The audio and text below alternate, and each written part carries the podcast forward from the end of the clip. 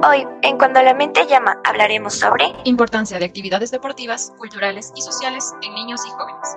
Un programa de jóvenes para jóvenes. Hola, soy Rafael y me acompaña Amanda junto con Francisco. En el día de hoy vamos a hablar de estas importantes actividades las cuales ayudan al desarrollo de niños y jóvenes. Ustedes, ¿cuáles creen que sean las actividades más comunes en nuestro país? Eh, bueno, eh, Rafael, yo considero que en sí, para niños y jóvenes hay un sinfín de actividades, como, eh, no sé, deportivas, natación, básquet, pero personalmente creo que más hay un impacto en, lo que viene siendo fútbol. Sí, tienes mucha razón. Yo también considero que en nuestro país algo muy común son los clubes deportivos de fútbol, porque no sé si has escuchado a cualquier niño decir voy a mi club, eh, tengo mis nuevos amiguitos del fútbol, tengo mis compañeros del fútbol. Eh, por ejemplo, en el parque cuando voy en las mañanas suelen estar entrenando fútbol en dos lugares distintos y en grupos algo grandes, ¿no? Entonces a mí me parece que sí es algo, algo muy común aquí. Eh, sí, más que nada, eh, ¿quién de, de, pequeño en su infancia no, no jugó fútbol en la calle o salió a jugar con sus amigos del barrio? en la peligrosa vía pública. Pero en sí eso es, de cierta manera, un, un legado que continuamos preservando con el tiempo y que pues a mi parecer es algo súper importante porque desde ahí ya vamos desarrollando eh, capacidades sociales y pues más que nada era, era una buena infancia. Y además de esto de, de que más se formaban estos grupos del barrio, que con los vecinos y tal, yo creía que este, el papel de la escuela también y del colegio fue como que el inculcarnos, ¿no? A pertenecer al, a algún grupo donde se haga alguna actividad. Por ejemplo, desde las escuelas existen esto de los talleres que no solo se basa en lo que son deportes en sí, como fútbol, básquet, sino que también implementaban como eh, algún grupo de música, de alguna otra actividad, yo que sé, pintura. Entonces, creería que en todo lado, al menos desde la infancia, mientras todos crecemos, estamos como que inmersos en estas actividades, ¿no? Ya sea deportivas o, o de recreación. Sí, algo bastante nuevo también es que hoy en día hay muchas actividades del tema artístico. Eh, muchos niños van a cursos de pintura, cursos de baile, donde claro, a ellos les divierte por el hecho de estar pintando, rayando, brincando en la danza.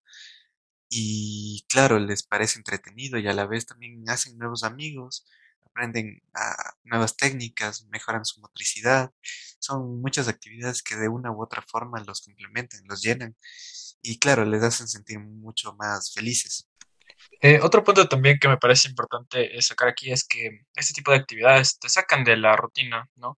Te sacan de, de, este medio cotidiano en el que pues uno sí puede de cierta manera llegar a, cansarse, a aburrirse, pero en esto sí se saca, se sale a otro ambiente, ¿no? Se sale a, a divertirse y a olvidarse tal vez de, no sé, en el caso de los niños, de los, de las tareas, o, de algunas preocupaciones de las pruebas, incluso en jóvenes. Entonces sí es muy importante que mantenernos ocupados y, qué mejor de eh, realizando actividades lúdicas, ¿no? Claro, sí, estas actividades muchas veces son, de cierto modo, ese pequeño escape de las preocupaciones que se tiene. Por ejemplo, en los jóvenes es muy común que vayan a los clubes y ahí desfogan toda esa energía que tienen, de que les fue mal quizás en alguna prueba, de que hay algún trabajo, están preocupados por su calificación, de qué piensan hacer respecto a sus clases, o quizás si es que tienen algún conflicto con alguno de sus compañeros del colegio, también lo cuentan con sus amigos ahí del club, del grupo. Y claro, ahí también hablan de eso y eso les favorece para uno para aclarar sus ideas y sentirse algo aliviado. Y esto también que mencionas de, de las amistades que se hacen en los clubes, hay que tener en cuenta que, por ejemplo, no son los mismos amigos que se tienen en la escuela o en el colegio los que vas a encontrar en estos clubes deportivos, que, por ejemplo, en, en, tu, en tu aula de clase puede haber eh, intereses diferentes que no puedas compartir con tus compañeros ahí pero llegue el fin de semana o llegan las tardes y dices que chévere, voy a tener algo en común con que eh, hablar en el club en el que estoy, en el curso, lo que sea, ¿no? Entonces, es, es un público diferente al que se llega, ¿no? A veces tienes eh, cosas más en común con los del club que con tus vecinos o que con tus compañeros de clase. Entonces, esta dinámica se vuelve bastante amplia entre conocer una persona aquí y allá. Claro, sí, como mencionas, es bastante interesante que el hecho de que estás involucrado en un grupo en donde realizas una actividad que realmente te apasiona o te gusta, eh, favorece también a que tus temas de conversación sean al respecto de eso. Entonces, claro, quizás en tu casa no puedes hablar de los dibujos de cierto pintor, pero a ti te gusta tanto que en tu curso sí lo mencionas con algunos de tus amigos, compañeros o con tu con tu profesor de dibujo. Entonces, claro, eso favorece bastante. No sé si alguno de ustedes tiene alguna experiencia que nos pueda contar al respecto, o sea, de alguna actividad, ya sea deportiva, cultural, que hayan realizado de niños o jóvenes. Eh, bueno, eh, personalmente en mi caso, eh, yo no tuve buenas experiencias en, ese plano. Yo no, de cierta forma, yo no nunca asistí a este tipo de cursos vacacionales, así enfocados a algún deporte o algún tipo de, de actividad artística, pero sin embargo en el, en el colegio, ¿no? Como todos, como todos, ¿no? Nos obligaban o, era parte del, de la malla coger algún tipo de club y pertenecer a este. Entonces sí tuve yo una época en la que decidí entrar a, un club de fútbol y de básquet. Pero en el, en el de fútbol me fue más, más, más, más bien que en el, en el de básquet por, um, pero igual no, siento que no, no, no fue el, el, mejor espacio o ámbito como para, para ir desarrollándome. En el, la experiencia que tengo relacionada con el club de básquet sí es muy mala porque recuerdo que nuestro entrenador nos, nos exigía demasiado y llegó un punto en el que, y, y, o sea, nos exigía demasiado y no nos, de cierta manera, no, no nos motivaba, nos impulsaba a seguir.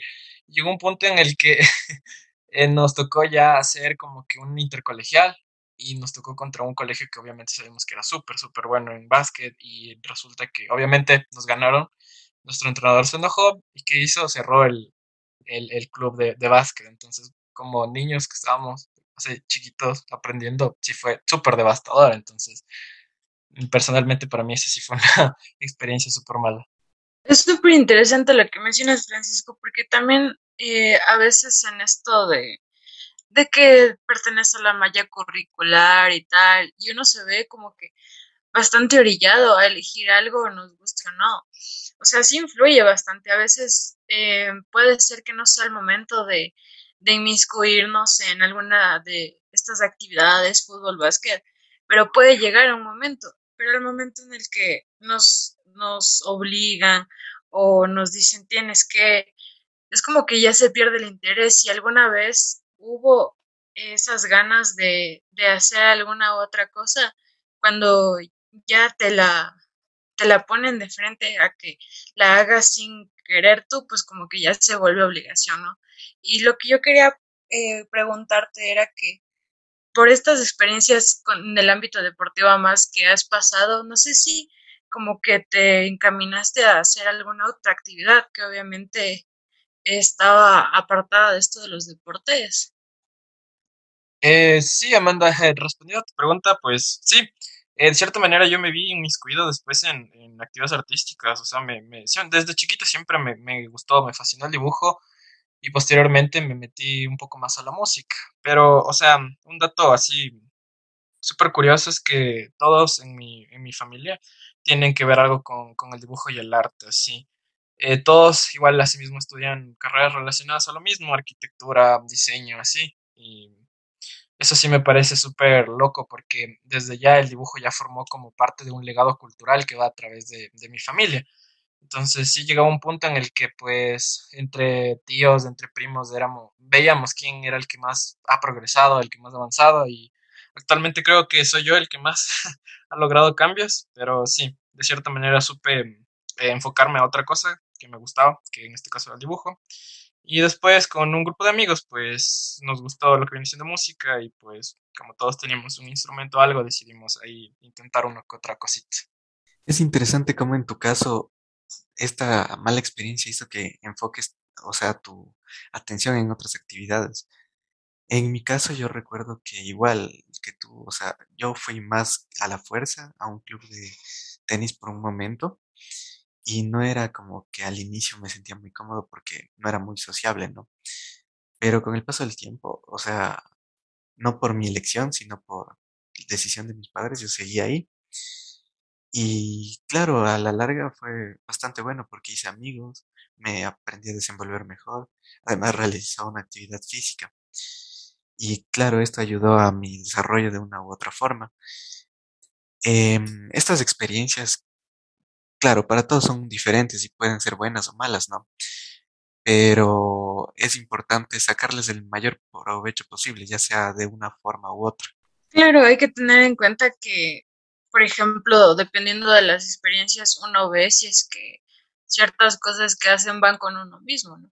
En este caso de Francisco tuvo eh, unas experiencias muy buenas, pero por mi parte eh, pertenecía a varios clubes, ya sea de básquet o de fútbol en el colegio, en la escuela y así.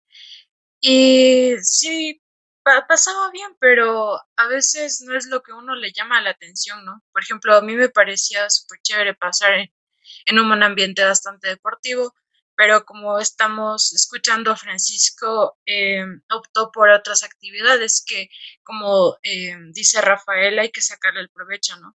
Hay, hay estos dos lados en los que sí puedes fijarte en, esto del deporte y tal, pero hay otras actividades que también te ayudan ¿no? a desarrollarte y pueden ayudarte hasta eh, este autoconocimiento propio, ¿no? De qué te gusta hacer, qué es lo que no te gusta y por ambos lados yo creería que está bien eh, escoger una otra cosa, ¿no? Sí, es bastante importante también conocer, o sea, ir a practicar algo, aprender algo nuevo y ver si nos gusta o no. Es bastante importante eso. Y claro, ahora, después de realizar diversas actividades, es importante ir descartando, ¿no? Tampoco decir no a la primera y no aprovechar la posible buena experiencia que podría ser. Eh, claro, como, como mencionan ustedes, ¿no? Eh, es importante estar em, de cierta manera en este tipo de actividades, ya que eh, en niños en, formación o, en jóvenes, pues empiezan a, descubrirse unos a otros, y empiezan a formar su, su carácter, empiezan a, a, ser más críticos y empiezan a elegir lo que, lo que les parece más adecuado para ellos o que, lo que les gusta. Entonces empiezan de cierta manera como que a conocer. Y también es importante que dentro de esto el, se, se, sientan seguros, ¿no? Se sientan tranquilos, se sientan en un buen ambiente, porque, por ejemplo, en mi caso, eh, yo me sentía muy incómodo, mi, mi entrenador era muy exigente y era muy bravo y se enojaba y se frustraba, entonces eso sí creo que influyó bastante en que pues casi todos, por no decir todos, los del club nos hayamos salido, entonces por ese ámbito se cerró. Claro, sí. Hay diversos factores que pueden afectar la experiencia y para cada uno será diferente y la interpretará de una distinta forma. Ahora vamos con una breve pausa para continuar.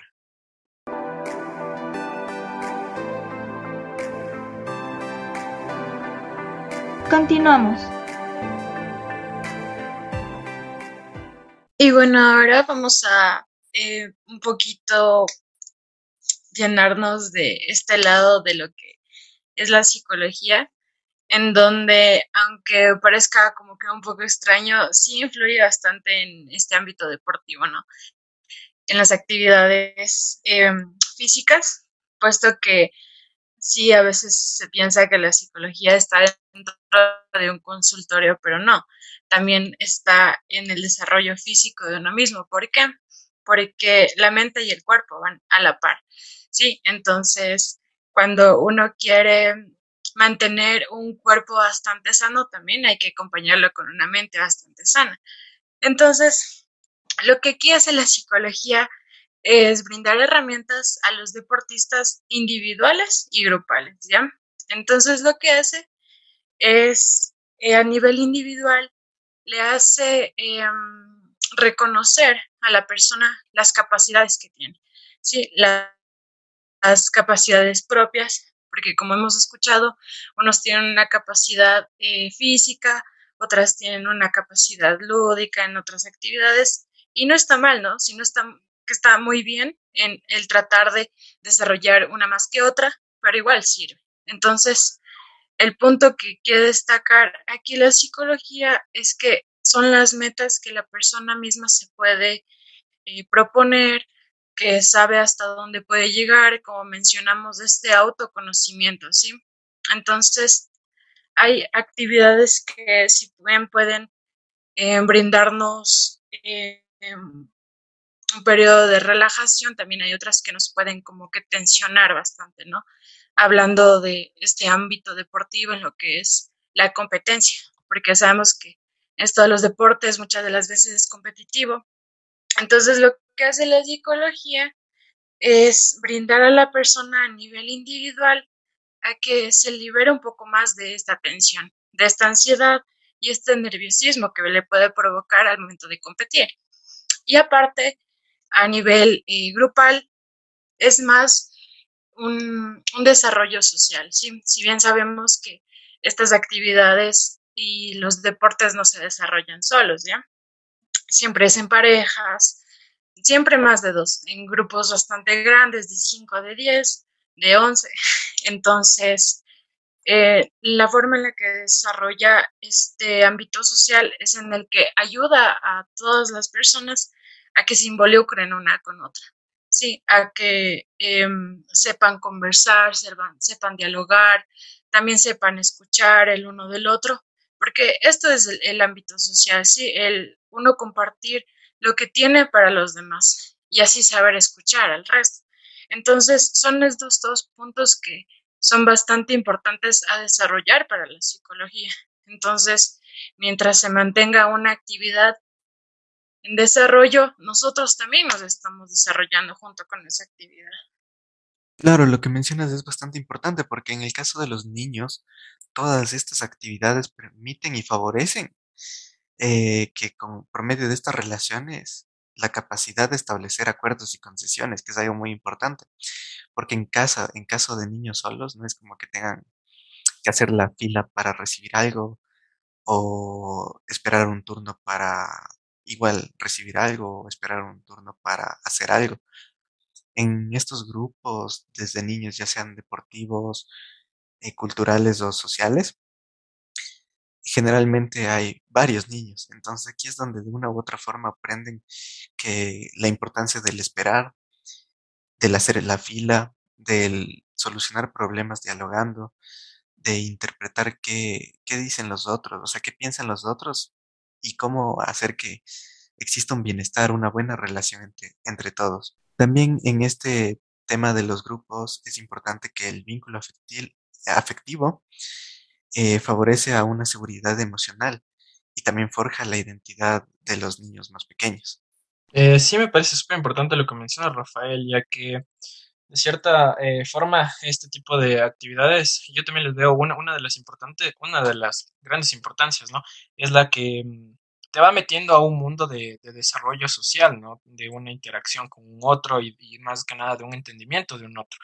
Entonces, este tipo de socializaciones creo que nos, nos abren la, posibilidad a, a, expandir nuestro, nuestro campo social, ¿no? Nuestros lazos sociales.